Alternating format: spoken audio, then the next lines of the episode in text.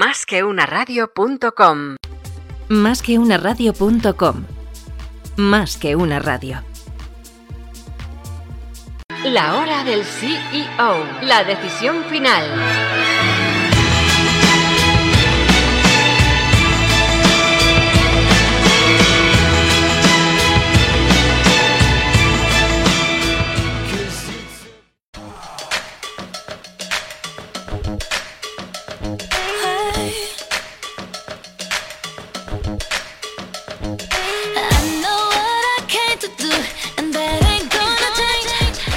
Buenos días amigos y bienvenidos a un programa más de la hora del CEO.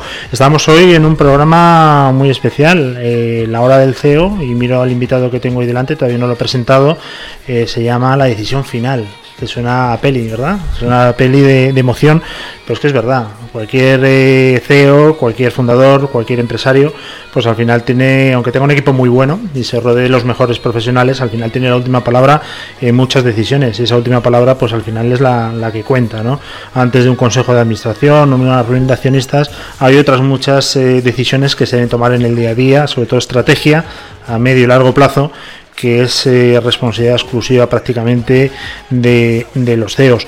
Tenemos con nosotros a un inversor, eh, emprendedor, ahora que nos defina él un poco cómo se considera, de aquellos en los que hay que copiar. Es decir, que si él pone 200 euros en esa compañía, inmediatamente yo voy y pongo 500 por mi poca capacidad que tengo de, analizar, pero lo que hago es que voy a seguir uno de los magos de las inversiones en España como es Iñaki Arrola. ¿Qué tal? ¿Cómo estás? Hola, muy buenas, gracias por invitarme. Muchísimas gracias. Mira, estamos escuchando de fondo, aquí no se oye ahora en el estudio, pero lo oirás en, en, en la entrevista, una canción de Ariana Grande que se llama Focus. Y te digo por qué, porque otro día de, yo odio los libros estos de autoayuda y las frases que con eso ya vas a crecer personalmente, a mí no me entran, ¿no? Pero me decían, y me contaron una historia que estaban Warren Buffett y Bill Gates en una cena, por lo visto son muy amigos, y vino alguien y dijo, ¿qué es lo que os ha hecho triunfar en la vida, ¿no? Y escribieron los dos en un papel y coincidieron, por lo visto. Y los dos pusieron que focus. Mantente firme en tu idea, cuchillo y hasta el final. ¿Tú qué piensas eh, de eso? Porque de invertir y de emprender también sabes lo tuyo y tendrás tu opinión. ¿Qué consideras? Pues sabes que lo que yo siempre pienso es que he sido una persona con suerte porque he hecho muchísimas cosas mal y eso del focus ha sido una de las cosas que me ha faltado muchas veces. A veces no estaba focused y, yo, lo, yo lo diría como uno de esos errores que, he tenido, ¿no? que, me gusta más eh, hablar de las cosas que he hecho mal que de las que he hecho bien, porque creo que soy una persona con suerte. Oye, actualmente estás, eh, fundaste, cofundador y estás como managing partner en Cafan. ¿Lo vamos a llamar Cafan, Cafund? Eh, no podemos llamar como... Ya verás cómo te lo llamo 300 maneras diferentes decimos Capán, pero, pero no sé, seguro que hay maneras mejores. Estás eh, también, bueno, pues de vitamina K eh, y bueno, pues estás como mentor además en Sir Rocket, muy, muy reconocido, Instituto Empresa llevas 10 años como profe, con lo cual tienes ya una experiencia a nivel emprendedor y a nivel sobre todo también de mentor, de ayudar a emprendedores a invertir, bastante importante. Eh, ¿Qué cualidades debe tener un inversor? Porque no estamos hablando de un inversor en bolsa, estamos hablando de un inversor de riesgo, un inversor que necesita un portfolio grande de empresas para que realmente pues alguna de ellas pueda mm, tener un éxito bueno, que me imagino que es lo que estáis buscando, ¿no? Mm. ¿Qué es lo que se busca? ¿Qué, ¿Cuál es el olfato que tenéis? O sea, nosotros lo que decimos mucho es que creemos que tenemos una buena oportunidad de invertir en, las mejores compañías del entorno software eh, españolas o, cercanas a España. Eh, y quizá porque uno de los motivos es que hemos estado más en el pueblo y quizá uno de los motivos es porque nuestro pasado antes de invertir ha sido eh, o llevando empresas o, haciendo cosas que puedan que puedan que puedan ser problemáticas que, la gente a la que vamos a invertir pueda tener en su momento. ¿no? Entonces, no, no, no, sé si tenemos un olfato o no, eh, porque es muy difícil invertir en empresas de tecnología muy al principio, eh, porque primero por, por, lo que cambian estos mundos tecnológicos, también porque según le vas dando dinero a la gente, sus retos son distintos y que uno lo haya hecho bien con menos recursos no significa que lo vaya a hacer bien con más. Eh, y también porque montar empresas es muy difícil y los modelos de negocio pues potencialmente cambian, entran nuevos competidores, o sea que no es, no es, no es sencillo el decir este señor o esta señora que hacen hoy esto es lo que van a hacer dentro de 10 años, ¿no? Pueden pasar un montón de cosas, ¿no? Entonces, lo del olfato no sé, no sé si no sé si es así o no, porque, porque esto la tecnología, eh, yo cada vez me siento más mayor a la hora de, de analizarla. Tengo la suerte que en el equipo somos gente muy distinta, que hemos hecho cosas muy distintas y que nuestras experiencias pasadas, especialmente lo que hemos hecho mal, nos ayudan a, poder ver las cosas de otra manera. Pero, pero yo lo que te diría es que, es que por encima de todo, después de acertar, es un tema de gestión del dinero eh, una vez que encuentras las buenas, ¿no? Porque desgraciadamente nuestro negocio es pedir un dinero a unos inversores, eh, invertir en un número determinado de compañías y poner más dinero en aquellas compañías que, que, van bien, dejando un poco de lado aquellas que o cierran o no van tan bien, ¿no? Porque tenemos que poner a trabajar más dinero en, el, en, el, en aquellas que, que, van a estar ordinariamente bien para dar un retorno a los inversores por la mortalidad esa que decías, ¿no? Que, muchas de ellas o van a ir mal o, o, no van a ir lo bien suficiente como para que pongas dinero a trabajar. Bueno, mucha gente ya te conoce, Iñaki, pero simplemente vamos a recordar que fuiste el fundador y además de una empresa de mucho éxito Estuviste durante 16 años hasta que la vendiste a Santander, eh, coches.com, que ha sido un referente. Eh, obviamente eso te marca, eso debe ser un punto y aparte en tu carrera, ¿no? Mm. Cuando descubres que tienes que hacer ese negocio, un poco también para poner en la senda a los emprendedores, aquellos más nobles que están con su negocio, ¿cuándo ves tú que ese modelo tiene sentido? Pues mira, eh, no fuimos los primeros, eh, ese, es otra, ese es otro de los mitos que también hay, ¿no? que tienes que ser el primero y que, y que, y que quizá si no lo eres, pues, pues ya no tienes sitio. Eh, y fue por una idiotez, ¿no? Básicamente mi padre se estaba comprando un coche y él llamaba por teléfono a, a, los concesionarios para intentar bajar el precio, que es que no, hacía otra cosa. Y un día me dijo, oye, esto tendría que hacerlo alguien por internet. Y yo dije, ah, pues lo voy a hacer yo. Fue así, ¿eh? de, de, razonado el asunto. Eh, lo hice con, con un amigo eh, y, y, en eso, por ejemplo, pues no salió bien porque lamentablemente como consecuencia de como consecuencia de haberlo hecho con ese amigo, pues pues ya no es amigo, ¿no? Eh, pero pero lo, y lo que te diría es que empezamos sin, sin tener las cosas muy, muy claras hacia dónde podía ir esa, esa industria, eh, de la que después de 16 años eh, pues, pues, he visto muchas cosas. Eh, nos fuimos adaptando porque no teníamos recursos. La verdad es que ha sido una compañía que, que, no ha sido la típica de rondas de financiación y demás. ¿no? Cuando, cuando yo la vendo, yo tengo el 43% de la empresa y, mi primo, que también empezó con, conmigo, eh, tenía el 21, o sea, yo, solo entre, entre, primo y, entre primo y yo teníamos el 64%, eh, pero uno de los motivos es porque porque el hambre agudizaba el ingenio, ah. porque no había dinero y también probablemente porque nuestra compañía no era, no era muy de fondos de capital riesgo, porque era una empresa eh, con negocios solo en España. Entonces, todos sabemos, o, a lo mejor alguien que lo escuche no, no, lo sabe, pero la mayoría de los fondos de capital riesgo, como hay una mortalidad muy relevante, las compañías que invierten necesitan intentar eh, tener éxitos muy grandes en compañías, en las compañías que inviertan, ¿no? Y eso significa que si, que si vas a invertir en compañías de, de ámbito local, a lo mejor eh, si es la buena, justo igual solo por atacar España, pues a lo mejor el retorno no es tan grande como lo que necesita un fondo, ¿no? Entonces, eh, yo lo que te diría es que nos fuimos adaptando. Nos ha pasado de todo, nos ha, nos ha pasado lo que te, lo que te decía antes de, no, no vais a llegar nunca a esto porque pues no vais a llegar nunca a nada porque no tenéis dinero, no vais a conseguir las cosas, pero, pero poco a poco nos fuimos, nos fuimos eh, centrando en intentar hacerle a nuestros clientes la vida más feliz y, gracias a eso al final eh, construimos un, una página web que, que, tenía mucho mucho tráfico eh, y, que, y que al final del proceso, después de muchos años, que creo que también eso es otro de los mitos, ¿no? Eh, las empresas se, se, venden de un día para otro, los pelotazos, todas estas cosas, pues tuvimos la suerte que Santander Consumer Finance se interesó por, por la compra y, ahí estamos. yo me leí un libro del fundador de Virgin, de recuérdame tu nombre si. Michael Branson. Efectivamente, ¿lo mm. ves? es que es una gozada tener a gente a tu nivel. en el siguiente voy a fallar. Eso me pasa por lanzarme al barro. Pero, pero dijo una cosa que me encantó, ¿no? Y fue, dice, el día más triste de mi vida fue aquel que vendí mi primera compañía. Y yo que alguna vez también he emprendido, la verdad es que me puse, como dicen los americanos, ahí en sus zapatos y tal, y dije, pues la verdad es que sí, sí, es, es triste. Debería ser triste para un emprendedor, por mucho dinero que gane o por poco, me da igual el día de la venta. ¿A ti te pasó algo parecido en coches.com o te fuiste a celebrarlo con tu primo rápidamente? Mm, eh, nos dimos un abrazo allí en la ciudad financiera de Santander. Eh, y no te diría que, o sea, una de las cosas que me ha pasado a mí es que yo me dediqué a invertir en empresas de otros eh, desde el año 2011, eh, lo que significa que estaba compaginando las dos cosas. Y en los últimos años, desde 2016, yo dejé el día a día de coches.com. ¿no?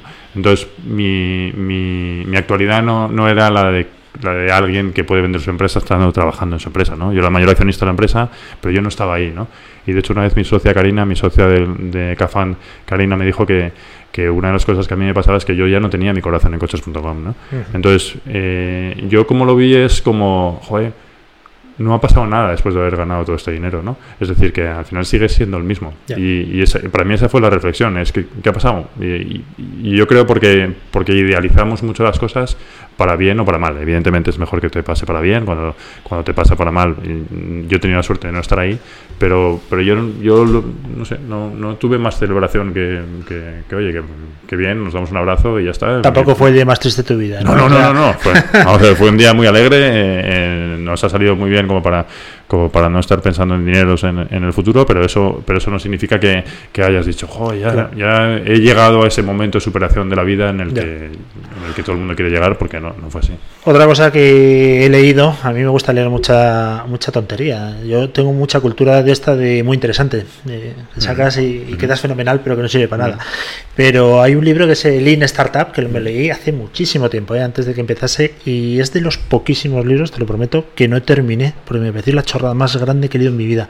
Al poco tiempo se convirtió en un bestseller, todo el mundo hace ese método y yo me, me sentí un poco acomplejado. Digo, ostras, a lo mejor el que es que el tonto obviamente soy yo. Eh, ahí lo que es rápido, si funciona escalamos y si no vete a otra cosa. ¿Tú eso cómo lo entiendes? Es que esto es tan obvio. O sea, lo que dice, o sea, al final lo que te están diciendo es, oye, trata de vender y por donde vayas vendiendo bien, intenta vender más. Es que no. y Yo, ¿sabes lo que pasa? Que en este mundo de emprendedor y demás creo que hay muchísimas tonterías. Eh, de hecho, mi trabajo hoy es intentar coger al que creo que es bueno y el que no tiene tontería, porque hay mucha gente que es que vive de, de la chorrada, ¿no? Y yo no digo que el libro de, de, de Lean Startup sea una tontería, pero dice cosas que son muy obvias y que lamentablemente cuando las ves a posteriori dices, bueno, pues a lo mejor yo estaba haciendo alguna cosa de estas.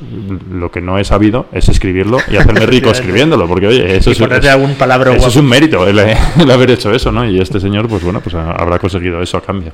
Otra cosa que leí que a mí me dejó muy impactado, eh, que los israelíes, es decir, en, en Israel que hay un ecosistema emprendedor también Mm. brutal y de inversión, dice que si un negocio a los tres meses no funciona, que lo dejes. Y claro, yo que soy un tío lento y un tío no muy rápido de reflejo, digo, entonces te- hubiese tenido que dejar todo lo que empezó en mi vida. ¿Tú cómo lo ves? Bueno, yo solo. Yo es que tardo 16 años en vender mi empresa, ¿no? Eh, y además es que creo que, tres meses en una empresa es nada porque se, se te van en, se te van en dos días, ¿no? Pero yo creo que ese es, ese es otro de los, de los mitos que hay por ahí, ¿no? Es que hay, hay que hacer esto algo rápido y si no funciona, pues, pues mal. ¿Sabes lo que pasa? Que, que yo lamentablemente mi, mi, a veces cuando voy a los sitios utilizo una frase de extremo duro en un concierto que dijo, que dijo una vez Robin Iniesta, os voy a hablar desde la sabiduría que me da el fracaso, ¿no? Entonces yo he hecho tantas cosas mal que quizá, quizá eso es uno de los motivos por los que haya tardado tanto, ¿no? No lo sé, pero, pero he tenido la suerte de que ha salido bien y he tenido la suerte quizá que he insistido, ¿no? Porque al final eh, probablemente ese es el único, el único punto eh, contrario a los israelíes. Oye, pues yo seguí, empujé, salió, que creo que tiene su connotación negativa, que hay mucha gente que eh, sigue y pone en riesgo otras cosas. En mi caso, en mi caso no, no pasó, pero porque, tu, Sí. porque tuve suerte, ¿no? Porque hay mucha gente que dice, no, es que no eres emprendedor si no estresas tu, tu zona de confort o cosas estas que Sí. se dicen chorras. Yo creo que es verdad, hay que currar mucho, pero el problema es cuando esa zona de confort al final significa cargarte tu vida para siempre, porque bien sabemos que estamos en un país, por ejemplo, que si las cosas salen mal a nivel seguridad social o hacienda, además, van a ir contra ti sí. en los años que queden, ¿no? Entonces yo, yo creo que hay que tener claro hasta dónde, hasta dónde tiene que poner. A la base del tema del fracaso como una gran escuela y una de las cosas que más me ha llamado la atención cuando me he metido en la página web de cafun.vc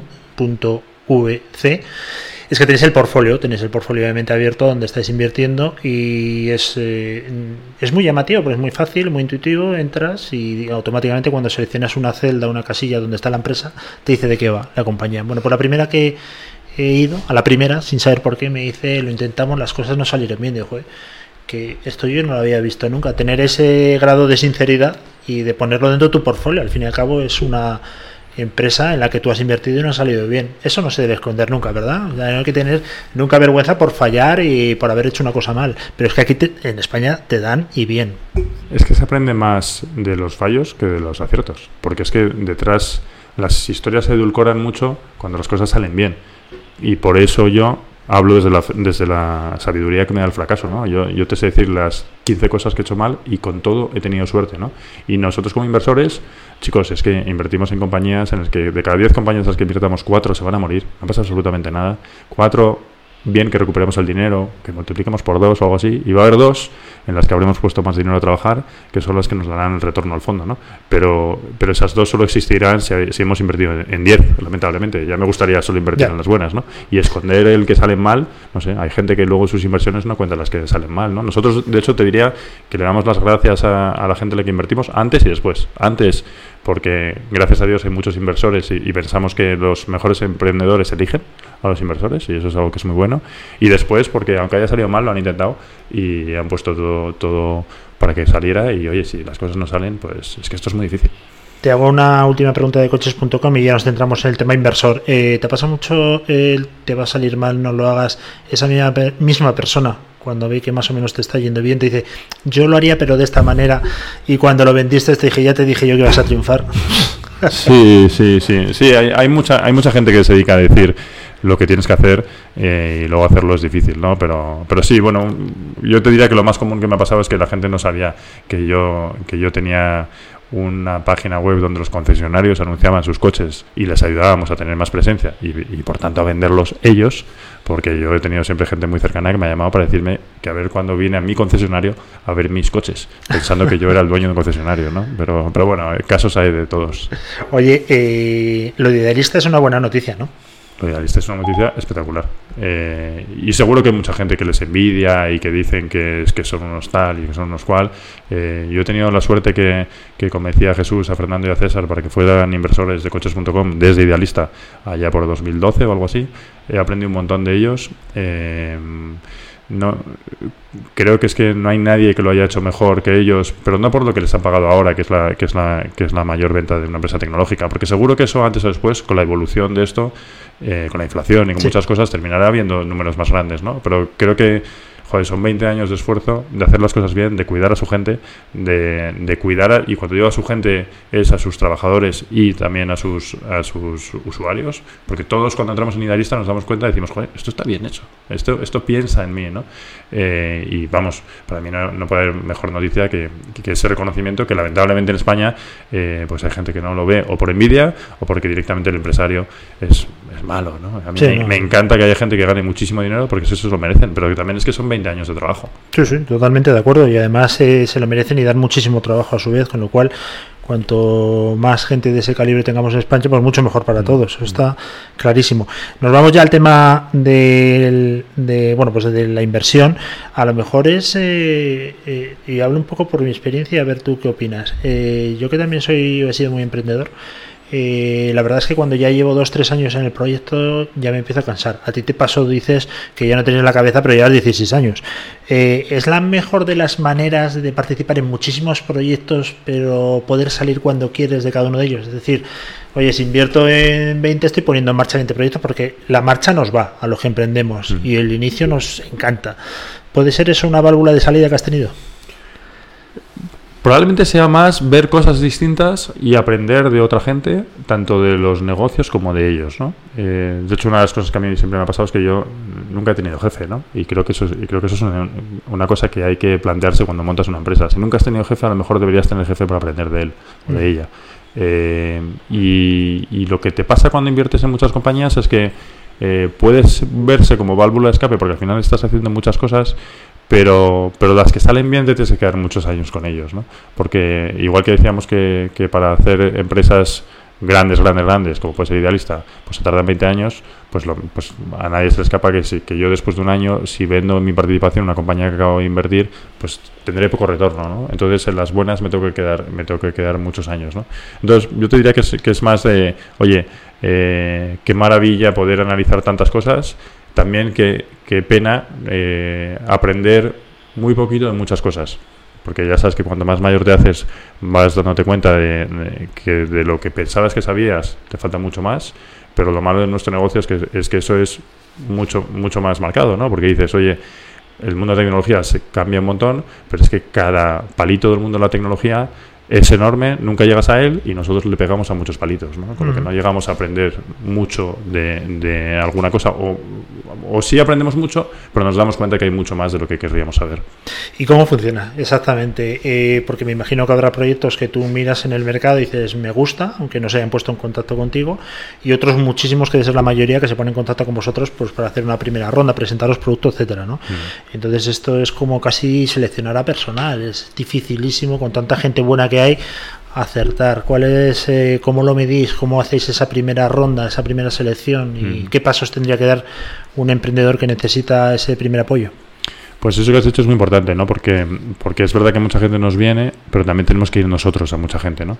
Tanto cuando eh, identificamos un proyecto que individualmente decimos, oye, hemos escuchado esto, si a lo mejor es bueno y vamos nosotros a ellos a conocerlos, eh, con esa humildad de, oye, igual no necesitáis dinero, pues vamos a contar lo que hacemos, nos vamos a vender nosotros, que es lo que decíamos antes, oye, que es que ahora hay mucho dinero, ¿no? Y el, y el inversor eh, tiene que ser consciente que no va a ser él el que, el que decida quién entra.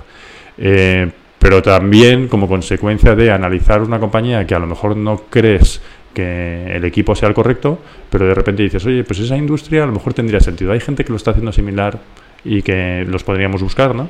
Entonces, eh, lo que te diría es que tenemos un típico proceso, como tiene todo el mundo, a través de nuestra página web, pero, pero, pero al final es un tema que tienes que ver a la gente. Es decir, estamos invirtiendo en gente que queremos que después de muchos años haya, haya construido una compañía eh, rentable y grande. Y eso eh, o se construye desde, desde los valores, desde la ambición, desde, desde muchos adjetivos que seguro que sería fácil poner, o, o difícilmente vamos a llegar a eso. ¿no? Y entonces no es analizar modelos, sino que es mm, por encima de todo fiarte de gente. ¿no? Siempre decimos que invertimos en emprendedores y no, y no, en, y no en ideas, porque las ideas, como decíamos antes, cambian un montón. y sois eh, capital semilla en muchos casos eh, capital semilla es desde el plan de negocio o exigís un track record no exigís sino que oye si invertimos queremos ver que por lo menos habéis tenido un mínimo recorrido por pequeño que sea Sí, no. eh, a ver, esa, esa yo creo que es otra otra de las filfas que hay en torno al mundo em- emprendedor, em- inversor, ¿no? Oye, no, si no ya, si ya no estás haciendo las cosas en esta dimensión, no me creo que las vayas a hacer hacia adelante, ¿no? Eh, los que hemos estado en el otro mundo, sabemos, en el mundo de haber llevado nuestra empresa, somos conscientes que, que hacer las cosas eh, en una pequeña dimensión y que funcionen más o menos eh, no es imposible, especialmente ahora que es fácil conseguir recursos. Y cuando digo es fácil conseguir recursos, digo porque decía antes que hay muchos inversores, pero nosotros decimos mucho una frase internamente que, que puede sonar dura, pero que si tú no consigues recursos con el dinero que hay es o porque no te lo mereces, y, lamentablemente esto es un mundo meritocrático, porque no estás llevando las puertas adecuadas, ¿no? Porque eh, a poco que hagas tienes una posibilidad de abrir el chiringuito y decir, oye, más o menos si sale bien, funciona, ¿no? Entonces, eh, nosotros invertimos en compañías que ya tienen algo de movimiento, Oye, que, que ya tienen algo construido, que ya tienen unas primeras métricas, que ya tienen unos primeros ingresos o no, pero tienen, tienen un producto construido. Pero también hay gente que está lanzando algo eh, y, y quizá porque vemos que ellos pueden tener esa ambición, porque son buenas personas, por lo que sea, y porque el mercado nos lo creemos eh, y le ponemos un dinero inicial. ¿no? Eh, lo nuestro es mucho gestión de dinero, ¿no? decíamos antes. Sí. Eh, uno de mis socios dice que, dice que esto es un poco como el póker. ¿no? Eh, cuando tú juegas al Texas Hold'em, oye, te, te ponen unas cartas destapadas y otras tapadas, y tú sabes que que tú tienes que ir a determinadas manos, ¿no? A unas vas y a otras no vas. Y sistemáticamente tienes que ir a unas manos sí y a otras no. Y sabes que según te van destapando cartas, tienes que ir poniendo más dinero, ¿no? Entonces nuestras apuestas iniciales siempre son más reducidas eh, de dinero, pero en aquellas que van bien, más, más, más, más dinero, ¿no? Entonces, no te digo que no, nos, que no analicemos las cosas porque las analizamos mucho, pero nuestro punto definitivo no es el momento de la inversión, sino el momento de, oye, a esta compañía que va bien, le tengo que poner 3 millones más ese es, ese es, el punto ese es el punto más relevante. Tres millones más yo no eh, y, y, en eso es en lo que en lo que los fondos demuestran su, su, que, que, las cosas las hacen bien para sus inversores o no. Porque si te equivocas en esas inversiones luego es muy difícil levantar el fondo. Bueno, tenemos nosotros en, en, la radio un vertical que es de startups, de gente emprendedora y ha pasado por aquí, bueno, pues en las cinco temporadas que llevamos, pues prácticamente unas 300 empresas, ¿no? O incluso te diría que más. Y hay un perfil. Lo, lo escucho muchas veces. hay un perfil un poco complicado. Eh, a ver si coincides conmigo. Yo los llamo los ronderos, con todo el cariño del mundo. Mm. Es gente súper inteligente, gente que lo tiene muy claro, pero que van a un modelo de negocio que saben perfectamente que con el capital que tienen y con la primera inversión no van a durar más allá del primer año, mm. aunque el modelo es fantástico. Entonces van al límite para esa segunda liana, que es la segunda inversión, y cogerla por los pelos. ¿Vosotros de esas empresas huís o, ¿Os parece un acto valiente y vais a por ellos? Pues mayoritariamente hemos subido y, y, y en algunos nos ha salido mal. Podríamos haber invertido en Globo varias veces y hemos dicho en todas que no, ¿no? Y no lo digo como rondero, sino como empresa, porque toda mi, toda mi admiración por, por Oscar y por Sacha, pero, pero sí lo digo por compañía que, que, ha necesitado muchas rondas de financiación para terminar siendo algo significativo, quizá porque los números cuando tienes una base pequeña no funcionan y cuando son más grandes sí, ¿no? Eh, una de las cosas que decimos internamente es que tenemos que ser conscientes del tamaño de fondo que tenemos y dónde estamos y que los números de un fondo funcionan si eres capaz de tener un porcentaje significativo de una compañía y mantenerlo con tus aportaciones posteriores. Eso significa que si yo invierto en una compañía que va a necesitar cientos o miles de millones de rondas de financiación, pues quizá me estoy pintando como una mujer de 25 cuando tengo 14 años, porque tengo un fondo ahora de 70 millones de euros que no es en el que no podré mantener mi participación para hacerlo algo significativo durante muchos años. ¿no? Entonces nosotros por lo que hemos subido más es por, eh, oye, esos modelos para un fondo de 70 millones te lo estás jugando tanto que estás poniendo en riesgo el dinero de tus inversores más allá de que, de que, de que pudiese salir bien. Que de hecho, en el caso del Globo, nos hubiese salido fenomenal. ¿no? Estoy poniendo el, caso, el, el, ejemplo del Globo, insisto, no por lo de Rondero, sino por una compañía que, sí, sí. que, que ya podíamos haber salido y que hubiésemos hecho un retorno súper significativo y en la cual, por supuesto, nos hemos equivocado de no haber invertido. ¿no? Pero que nuestro racional es ese, es, oye, eh, quizá nuestro fondo no sea, no sea para, para, ese tipo de compañías. ¿Cuáles son vuestras eh, exigencias mínimas? Es decir, eh, no entráis por menos del 20% de capital, me lo estoy mm. inventando, eh, necesitáis eh, mayoría en el consejo, mm. máximo X dinero. ¿Tenéis mm. algunas...? no, no, lo has, lo has, dicho muy bien. O sea, no, no, al final lo que necesitamos es tener un 15 o un 20% y, y poner un máximo en nuestra primera aportación de 2 millones. Eso no significa que, que, siempre tenga que ser así, porque alguna excepción hemos hecho, pero la mayoría de las veces sí que lo hacemos así. ¿Y por qué? Por lo que acabamos de decir. Porque con eso y con la mortalidad que tienen estas compañías y porque con, y con el dinero que metes después en, en, en esas compañías eh, tendrás un porcentaje significativo en el momento de la venta de la empresa ¿no? Eh, y entonces ese, ese, exactamente es el modelo eh, lo que sí es que una cosa que tiene que, tener claro todo el mundo que nos escuche es que los fondos de capital riesgo son solo para determinado tipo de negocios oye compañías que vayan a, a ser internacionales que vayan, que vayan a tener una, una dimensión relevante y que sean capaces de escalar sin, sin, sin CAPEX o lo que sea, sin, sin, sin dedicar dinero a hierro, por decirlo de alguna manera, eh, pero que pero pero que se nos van a morir un montón en el camino y que tenemos que pegarle a tenemos que pegarle a algunas y que sean significativas para el tamaño de nuestro fondo, ¿no?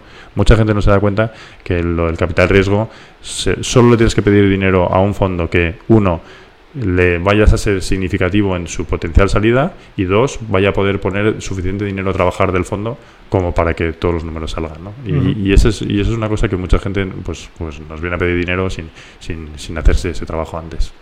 Eh, ¿Cuánta gente os puede llamar? Y te voy a decir el por qué te hago esta pregunta porque ha sido anunciar nosotros en la radio, simplemente hemos puesto en la página web que venías a, a la radio y nos ha llamado y escrito muchísima gente intentando vendernos su idea de negocio y a todos les hemos dicho lo mismo. Vamos a ver que viene un invitado. Luego ya le preguntaré a él qué canales tiene eh, que, que, hacer para contactar con vosotros. Pero digo, madre mía, si eso nos ha pasado a nosotros, que somos simplemente una gente que vamos a entrevistar a una persona, punto. ¿Qué te pasará a ti? A ti te paran por la calle como a mí, no, ¿no? No, no, no, yo soy muy feliz con que no me paren. eh, yo creo que soy consciente también de, de, de, quiénes son los famosos y yo no lo soy y estoy feliz de no serlo, ¿no?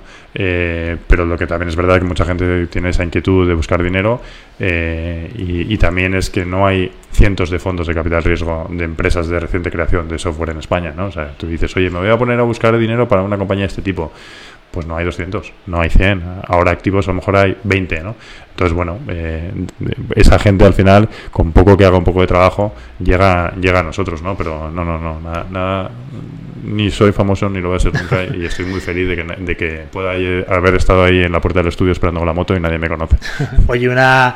Bueno, también te digo que estamos en una zona eh, de una edad muy avanzada, ¿eh? Aquí poca gente en internet, ya te lo digo yo. te voy a hacer la típica pregunta que es papá o mamá, pero es que no me queda más remedio, ¿sabes qué te la iba a hacer? Dentro del portfolio que tenéis, ¿tienes alguno que digas, es que estos me gustan muchísimo? ¿O no se puede? Eh, Sí, no, no. O sea, yo, yo hay, hay proyectos por, que, que, por cambiar las cosas de las que hacemos en el día a día me gustan o me, hace, me harían ilusión que saliese, ¿no? Pero, pero la verdad es que queremos mucho a la gente que nos ha dejado invertir en sus empresas, ¿no? Eh, yo que sé, a mí me gusta muchísimo eh, la empresa de Félix Campano en la que hemos invertido, que se llama Bob, eh, que básicamente lo que pretende es que viajemos sin maletas, es decir, que, que, las maletas te las recojan en casa y que cuando te vas en avión, en destino, te recibas la maleta y no estés con el rollo de eh, llevarla, facturarla y demás, o cuando llegas a destino, que a lo mejor muchas veces, yo que sé, te vas al hotel solo por la maleta o cualquier motivo de esos, ¿no? Entonces a mí por lo que me hacen ilusión compañías de estas es porque nuestro trabajo es invertir en cosas que, que, aunque parezcan obvias, luego no por un motivo o por otro no están funcionando, porque cuanto más contrarian seamos, más dinero potencialmente podremos ganar, ¿no? Y a mí me haría ilusión el decir, oye, después de 10 años, joder, pues este señor cambió esto, ¿no? Eh, pero, pero estoy poniendo un ejemplo aposta para poder decir uno, pero tenemos muchos hijos y a, y a, todos los queremos igual. Aunque con algunos nos podamos pelear en determinados momentos, ¿no? Porque esto al final son relaciones de largo plazo y gente con la que con la que antes o después vas, puedes tener diferencias. Me imagino que aquí no se hace una sola inversión y se pone un duro en la mesa, sino hay un parasocial que deje muy clarito antes eh, sí, sí. la regla del juego, ¿verdad? Las reglas del juego y las cosas que y las cosas que tienen que entender que nosotros que tenemos que cubrir como consecuencia de que el dinero no es nuestro. Claro. Nosotros ponemos una parte del fondo, pero luego otra parte del fondo la ponen inversores que si que si nos engañan a nosotros nos van a decir, eh, te han engañado. Claro. Eh, ahora devuélveme lo que has perdido como consecuencia de tu claro. engaño.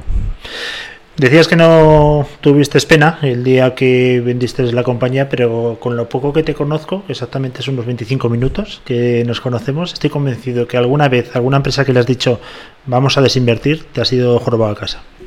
Y también muchas a las que le decimos que no invertimos. O sea, porque primero vamos a desinvertir porque hay gente que, que se baja del carro antes cuando podía haber construido algo más grande, ¿no? Yo qué sé. Se me ocurre el ejemplo de Saluspot, que es una empresa que se la vendimos a Telefónica hace seis años o algo así y se la vendimos simplemente porque los seis fundadores, que, que eran seis y que yo creo que eso es, eso es un tema que también a pensar, hay que ser menos, eh, pues tenían eh, intereses distintos y vidas distintas y cuando recibieron una buena oferta de Telefónica dijeron, oye, pues mira, eh, no nos ponemos de acuerdo, hay unos que quieren vender, otros no, lo mejor es que cerramos, la vendemos a Telefónica y ya está, ¿no?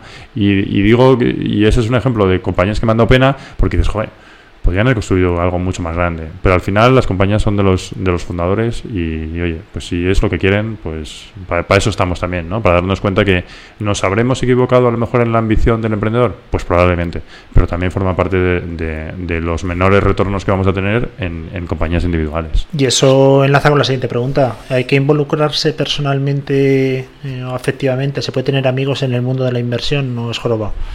Es mejor no tenerlo. Lo que pasa es que es verdad que luego te, luego te, te tienes buena relación también con gente, ¿no? Y también es y, y, cuando digo es mejor no tenerlo es porque hay un riesgo de que cuando tú tienes una opinión distinta eh, esa persona que pensaba que era tu amigo mezcle la potencial amistad o la supuesta amistad con, con, los negocios, ¿no? Porque lamentablemente aquí venimos a hacer dinero para nuestros inversores y eso significa que, que en las compañías en las que invertimos pues va a haber cosas que no están eh, con las que no estamos alineados con el fundador.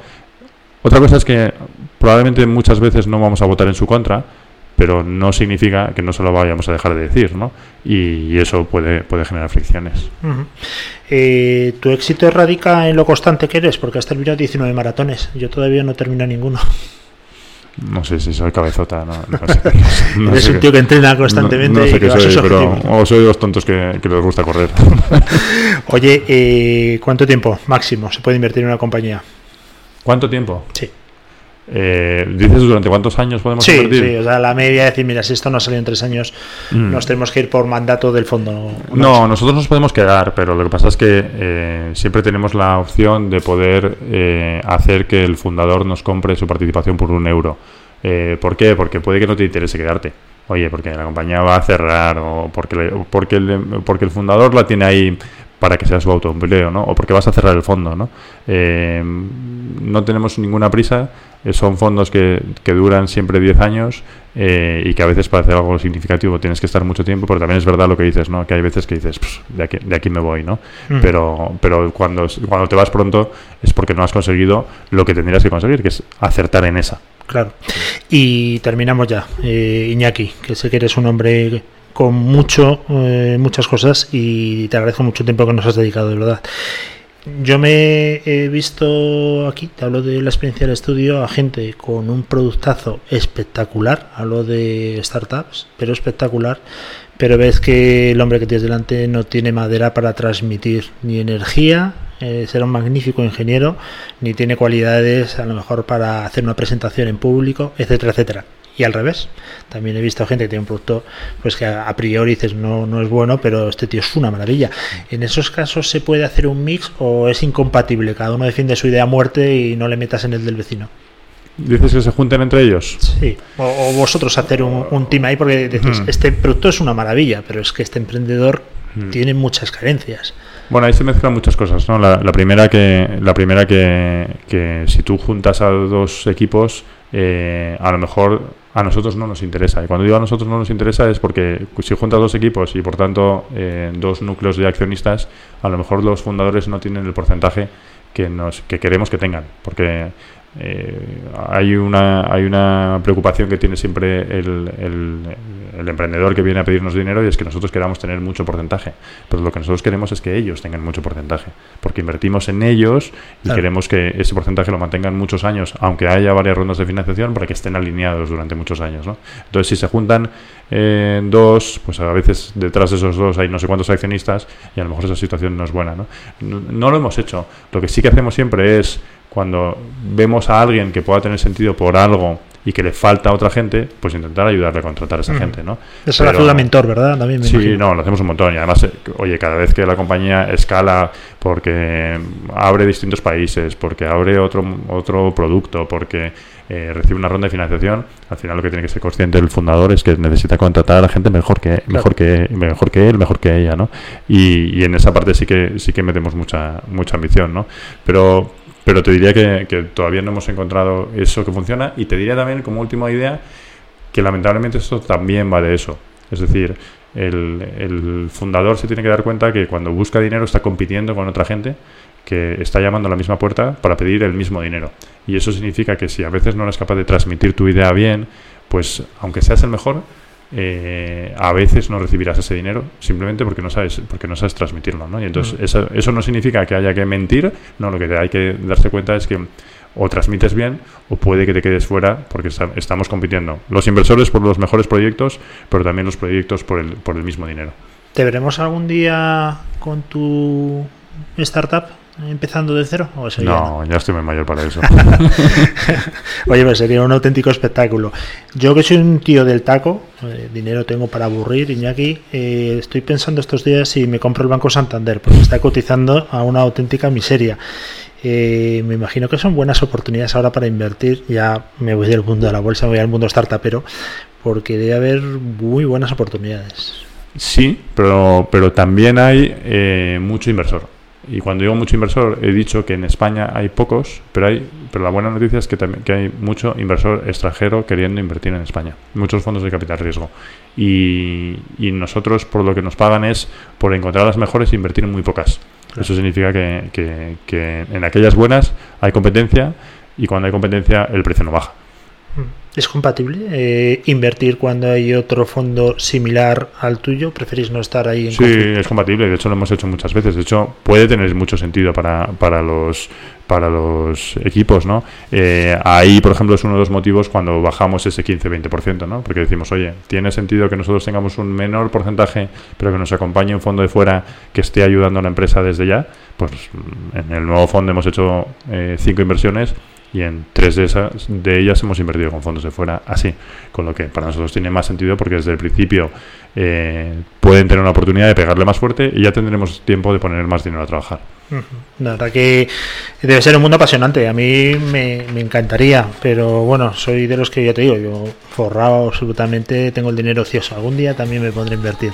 Pero donde tú lo hagas, ¿eh? Donde tú lo hagas, yo detrás para copiar la Me equivocaré en muchos sitios, ten cuidado.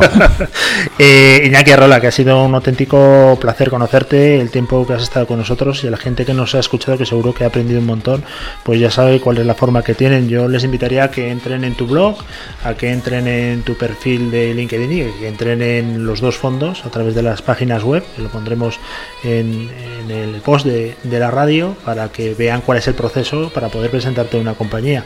Porque ir con gente como tú, que se te viene una persona normal, humilde, y te lo digo yo que me siento con muchos inversores también por ser director financiero en antiguas etapas, pues no es muy normal, ¿eh? Así que te lo agradecemos un montón. En nombre de los emprendedores, fíjate, te lo agradecemos. Que haya gente absolutamente normal en este sector, que no crea que siempre es así. Muchísimas gracias, Iñaki. Y a la gente que nos escucha, recordar que mañana volveremos, eh, que ha sido un auténtico programazo, y no lo digo yo, sino es por el invitado que hemos tenido hoy. Y creo, lo que pasa es que hablo siempre de memoria, y mi memoria es eh, horrible, Iñaki. Eso es un tema que nunca invertirías en mí, ¿no? Un tío que no tiene memoria no. Pero entonces no inviertas conmigo tampoco porque no me acuerdo de nada. Es que vamos, es, horrible. Mañana, mañana día 24 de septiembre, tendremos al presidente de Uría y Menéndez. Eh, a mí cuando viene un abogado y sobre todo viene el presi, me pongo muy nervioso. A mí los abogados me ponen muy nervioso. Me imagino que es tu día a día, pero a mí, a mí el tema del burofax es que yo veo al de correos y, ya le pongo una barricada en mi casa. Nada, en mi caso fueron la contraparte en la venta Santander Consumer Finance, lo hicieron fenomenal y fueron unos señores. La verdad que sí, es eh, un placer tenerlos mañana con nosotros. Un fuerte abrazo, nos podéis escuchar siempre en más que una radio.com y en los podcasts. El abro Luis Vega, nos vemos mañana.